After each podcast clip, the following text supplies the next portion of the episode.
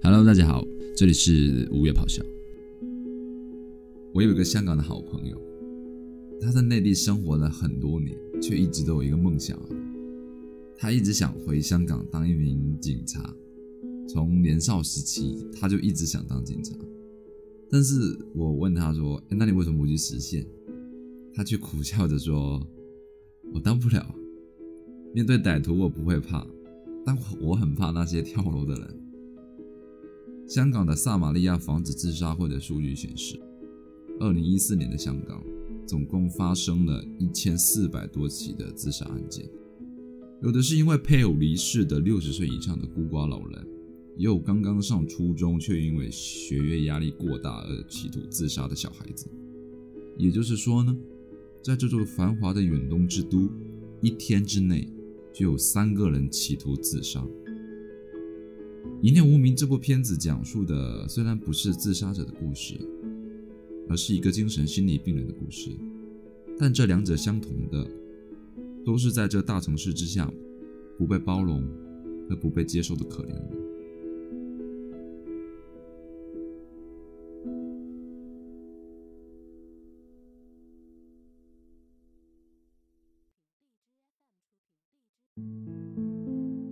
余文乐在片中饰演的角色叫阿东，他是一个大孝子，在弟弟和父亲都抛弃了自己的精神病母亲之后呢，他尽心尽力的照顾母亲，租了一个房子，还招了一个佣人给母亲寄养。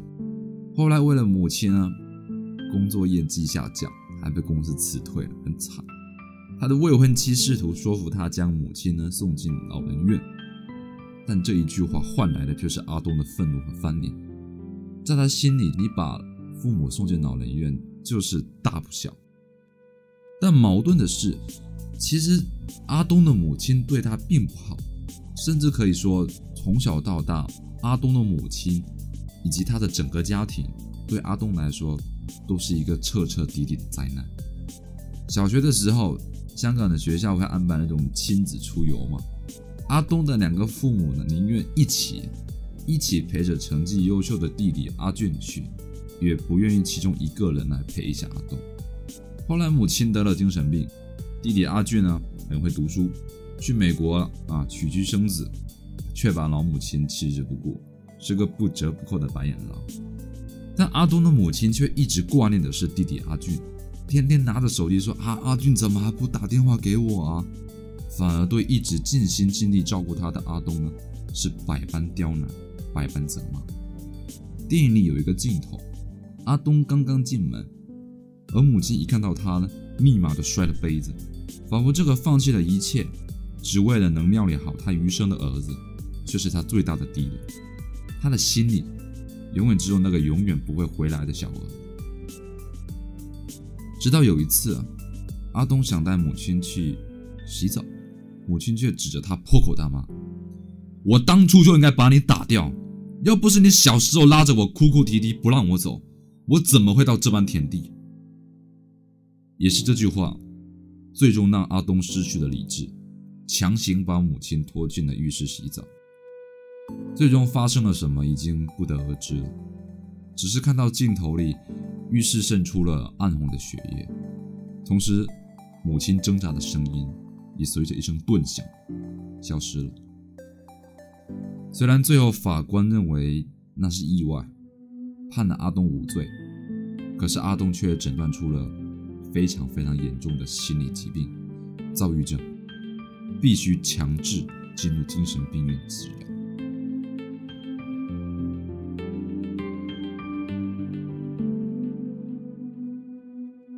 躁郁症的原称呢是 bipolar disorder，翻译过来就是双向障碍。是指患者同时会进行狂躁发作，又会进行抑郁发作。看到这里，可能很多人会以为余文乐所饰演的阿东应该是在和母亲相处的过程中，因为不断的被母亲羞辱和伤害，才患上了躁郁症。其实不是这样的。历史上有许多患上抑郁症的名人，比如丘吉尔、卡夫卡，甚至牛顿。他们并不是因为一个突发的事件甚至一个应激性的、刺激性的事件，然后突然患上抑郁症的。有一本书叫做《丘吉尔的黑狗》，一四年北京大学出版社已经出版了中文版。在书中呢，作者以一种积极向上的态度观察着人类的心灵抑郁现象，会发现很多很多的抑郁患者是因为童年时期家庭的冷落和父母的疏忽，才导致了他们走向抑郁症的自我毁灭。甚至有极端的社会心理学家指出。根本就不需要谈论到什么童年不童年，一个婴儿出生的前三个月，他的父母对他的态度就足以决定他的一生。虽然在电影里并没有任何一个镜头描绘了阿东的童年时代，但从各种片段中，我们其实能很清晰的看到，阿东生长在一个婚姻破碎，同时父母极度偏心于弟弟的可怕家庭。他的父母永远都只爱他的弟弟阿俊，可真正为这个家着想的，真正在乎这个家的，却只有他自己。这样的反差待遇，怎么可能孕育出一个乐观阳光的男孩子？我想，他之所以会产生沉默寡言，却同时异常极端的性格，就来源于他童年时期不被家人所重视，而伴随而来的不安全感和极度敏感，而且。这些负面的情绪，从生理学上来讲是很难被清除的，甚至完全有可能是不可逆的。他将会一辈子都被童年时期的恐怖记忆折磨一辈子，一辈子都怀揣着无法释怀的不安全感。后来，阿东住院了，但他每一个夜晚都会梦到母亲死去的那一幕和那一瞬间。这对他原本已经脆弱不堪的心来说，又是一种煎熬。所以，在阿东的身上出现躁郁症，其实一点都不意外。其实阿东什么都没做错，即使母亲鄙视他、侮辱他，他能好好的把母亲照顾好，细细照顾。中国古人说“久病床前无孝子”，可镜头里的余文乐所饰演的阿东。却能背弃一切的爱情、工作，只为了能保护他的母亲，最终却落得一个弑母的下场。阿东从始至终都无愧于他的母亲，也无愧于自己的角色。那么错的是谁呢？我只能说，错的是阿东的父母。我从来都认为，孔夫子所说的“子不教，父之过”中的“教”，不只是教育。更包括关怀和保护。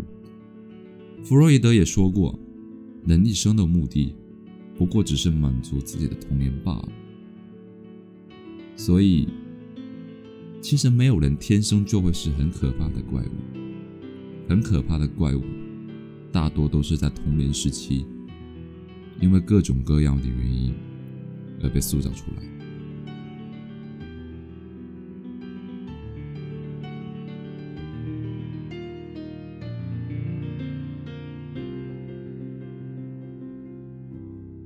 而在电影里饰演阿东父亲黄大海的是曾志伟。看到曾经在《无间道》里霸气纵横的黑老大，变成了今天的普通老公，好像也象征着当初雄霸一方的香港电影，在今天连偏安一隅都做不到。黄大海接到通知，必须从精神病院接走阿东时，他表情很微妙，有点诧异，有点害怕。他小心翼翼地问医生：“啊，他他好了吗？”其实打心眼底啊，黄大海是非常的害怕他这个精神病儿子的。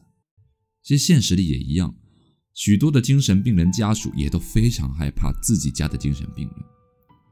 阿东第一天回家的时候啊，黄大海非常怕，偷偷的在枕头下藏了一把锤子，他疯狂的按时的顶住阿东吃药。甚至连叫儿子吃早餐，他都踌躇再三，生怕儿子发作。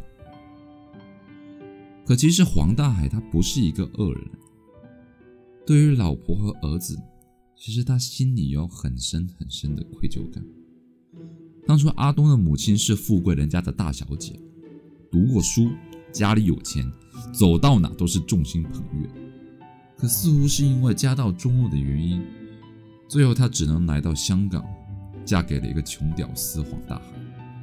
黄大海曾经对阿东说过：“，你的妈妈嫁给我的第一天，就说她嫁错了人，也不知道从什么时候开始，你妈妈她一看到我就讨厌我，说我没出息，我没读过书啊，我什么都不懂，我只会开车。”所以我就去开车喽，多赚点钱，少回家气她。同时，也是因为如此，反而弄巧成拙。后来弟弟阿俊到美国读书，一去不回，而阿东又惹他嫌，这样就导致了母亲最后人不像人，鬼不像鬼。我想，母亲之所以会这么的憎恨阿东，不过是把对于父亲的埋怨。嫁接到了儿子身上，或许他一直都认为是黄大海和他这个儿子毁了他的一生。父亲黄大海在电影中曾经泪流满面的对阿东说：“我不懂得做老公，也不懂得做父亲，我真的什么都不懂，是我害了你们。”黄大海曾经试图参加一些精神病家属的集会。阅读一些书籍和册子，想更好的帮助儿子。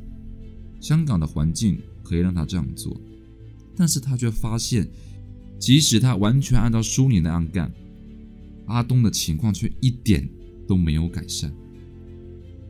很多镜头都使我感到，其实黄大海和阿东啊，心里是一样的痛苦和绝望。有一次在精神病家属集会上呢。有一个香港女人告诉他：“如果你跟医生说哦，你们家这个病人想自杀呢，他就会重新把他关进医院，这样你就轻松很多了。你可以试一试。”可是黄大海没有那么做。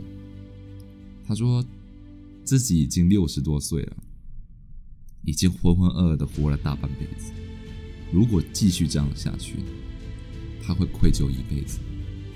这一次。他决定和阿东一起度过难关。对于精神患者来讲，家人是他们最重要的关怀，也很有可能是唯一的关怀。可矛盾的是，他们的存在也常常令家人感到不亚于自身的痛苦和绝望。在现实中，绝大部分人的选择都是把他们送进精神病院，逢年过节去见他们几次，这就足够了。可是黄大海却说了一句话，让我对他无比敬佩。有些事，这辈子有些事是我必须自己去完成的。我想，我们绝不应该鄙夷那些没有勇气面对精神病家人的家属，但是，能够接受精神病家人的家属，却应该得到我们十足的尊敬。不过。其实整部电影要表现的，其实是当精神病人重返社会之时所产生的矛盾。阿东出院之后根本找不到工作，所有认识他的人对他避而远之，所到之处风声鹤唳，如同一颗定时炸弹。邻居呢集体发难，要黄大海把阿东送回精神病院，不然你就给我一起滚出这栋楼。有一次，阿东情绪失控到超市。一边哭一边疯狂地吃巧克力，利用巧克力中可怜的血清素安抚自己。可看到他这副模样，竟然没有一个人去问问他：“你怎么了？”所有人都拿起手机录视频，然后发到网络上去嘲讽、去人肉。很多人说可能是香港社会冷漠吧，其实不是，很多地方都如此。这些人，他们一点都不了解阿东，他们只知道，啊，他是一个精神病院里的神经病，他很危险，会杀人，而这种不了解，就促成了恐惧，恐惧最后只能变成，那我们就要把你铲除掉。于是他们绝对不会宽容阿东这样的病人，让他消失才是正确的，才是你好我好他好大家好。在影片的结尾出现了这么一句话：“情绪病治疗呢是个长期斗争，治疗创伤的心灵不但需要合适的治疗，需要社区援助，还需要大众呢去除负面的标签，给予谅解及支持，用同理心去感受和关怀。相比较病人和家属自身和疾病的抗争，其实他们更需要的还有社会大众。”所给予的一点点耐心和空间，真的只要一点点，阿东他们就能离康复近了很多很多。导演最后引用了《小王子》中的那句话：“只有用心才能看清楚，真正重要的东西，用眼睛是看不见的。”直到此处，我的鼻子终于不可抑制的发酸，一股气久久咽不下去。